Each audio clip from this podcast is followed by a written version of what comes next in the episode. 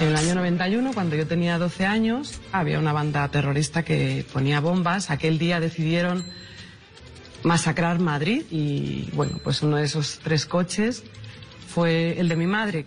La bomba explotó justo antes de que me dejase a mí en el colegio. Bueno, aquello nos destrozó el cuerpo a las dos, pero milagrosamente salvamos la vida. Ella, sin un brazo y sin una pierna, vino a mi hospital y me dio el consejo que me ha servido no en ese momento, en toda mi vida. Hija, esto es lo que tenemos. Y con esto vamos a tener que vivir toda la vida. Tenemos dos opciones. Vivir amargada, sufriendo, maldiciendo a los terroristas, que tienes todo el derecho del mundo por lo que nos ha pasado, o decidir que tu vida empieza hoy y que vas a luchar por tener la vida mm, lo más parecida a la vida que tú tenías. Yo con 12 años lo tuve clarísimo. Mamá, he nacido sin piernas. ¿Quién no tiene algo o alguien a quien perdonar? Yo creo que estamos escuchando a Irene Villa, que es eh, periodista y psicóloga española, víctima de una de las bombas de ETA en una postura importantísima y que la quiero traer no solamente para la vida personal, sino para el entorno que tenemos, porque esa frase sabia que le dijo su mamá el mismo día de la tragedia, esto es lo que tenemos, pues es de alguna manera no solamente eh, lo que a muchos les ha pasado en su vida personal, desde diferentes frentes, no necesariamente desde la mutilación como le sucedió a Irene, eh, sino por ejemplo a nosotros con la pandemia. Desde el 30 de enero de 2020 que la Organización Mundial de la Salud eh, declaró la pandemia, pues bueno, a hoy que vemos en mi caso particular aquí en Carolina del Norte, pues ya dijeron, el que quiera usar el tapabocas, úselo y el que no, pues no. Aquí nadie le pide la vacuna para entrar a un restaurante, nadie le pide la vacuna para entrar a ninguna parte y eso no quiere decir que no hay que vacunarse, claro que hay que vacunarse. Eso eh, le ha salvado la vida a muchas personas. Pero, pero eh, a lo que voy con esto es que, ¿qué es? Eso es lo que tenemos yo ando por la calle con mi tapabocas, haciendo mi vida normal, lo mismo mi hijo en su colegio. Muchos de los alumnos no se ponen el tapabocas, otros van con tapabocas, como mi hijo, a su high school. Y pues obviamente entra uno a todas partes y va a todas partes y regularmente la gente ya casi no tiene tapabocas. Es muy poco. Entonces, eso es lo que hay. Eso es lo que hay. Y ahora eh, a lo que me quiero referir eh, realmente es a las elecciones.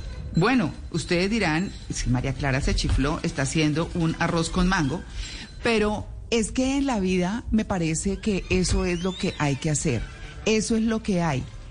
Si eso es lo que hay en elecciones, no solamente eh, votemos por lo que hay, porque eso es lo que hay, y no quiero eh, ponerle ningún tinte ni despectivo, ni positivo, ni nada. Lo que tenemos es lo que tenemos, pero hay que votar.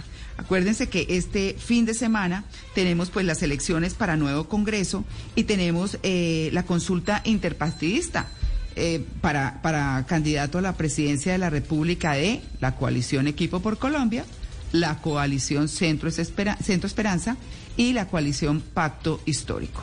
Y yo les quiero contar algunas de las cifras eh, que mm, cuenta Javier Hoyos, eh, que lo tuvimos hace ocho días explicándonos los términos de las elecciones para que sepamos pues cómo votar.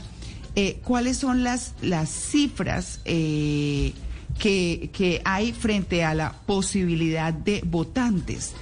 Los escenarios de votación para este año.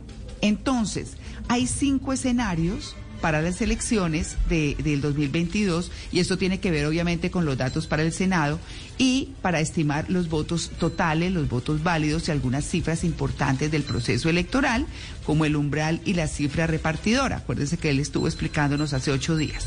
Yo no me voy a dedicar a leerles todo, por supuesto. Les quiero hacer solo la referencia de las cifras para el Senado porque dice que en el cálculo se estima que se mantiene la proporción de votos nulos y no marcados, y en fin. Pero La primera acotación que hace Javier es que estimamos que el aumento en el censo electoral se comportaría como en las elecciones de 2018. ¿Qué quiere decir esto? La abstención en el 51.2%. En este caso, la votación total pasaría de 17,8 millones a 18,9 millones si miramos las cifras de las elecciones anteriores. Allá se habla de los votos válidos eh, para la circunscripción nacional, el umbral, en fin, todo eso.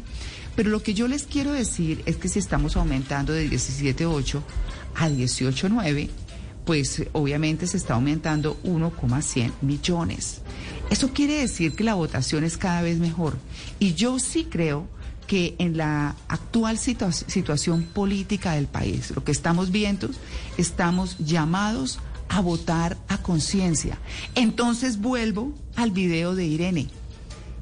Miren los candidatos, miren sus propuestas. Que ustedes les crean o no, es su derecho a decidir por quién lo hacen, pero háganlo. ¿Por qué? Porque eso es lo que hay. Hay que buscar por quién votar, no quedarse pasivos sin votar y dejar que otros voten por nosotros, porque después no se quejen. Entonces, ya saben, eso es lo que hay. Lo importante es votar, ejercer el derecho al voto.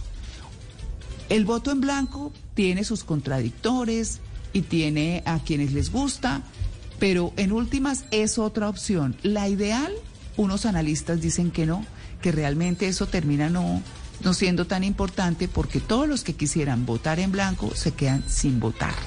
La gente que no está contenta con ninguno, entonces no voto. No, pues eso es lo que hay.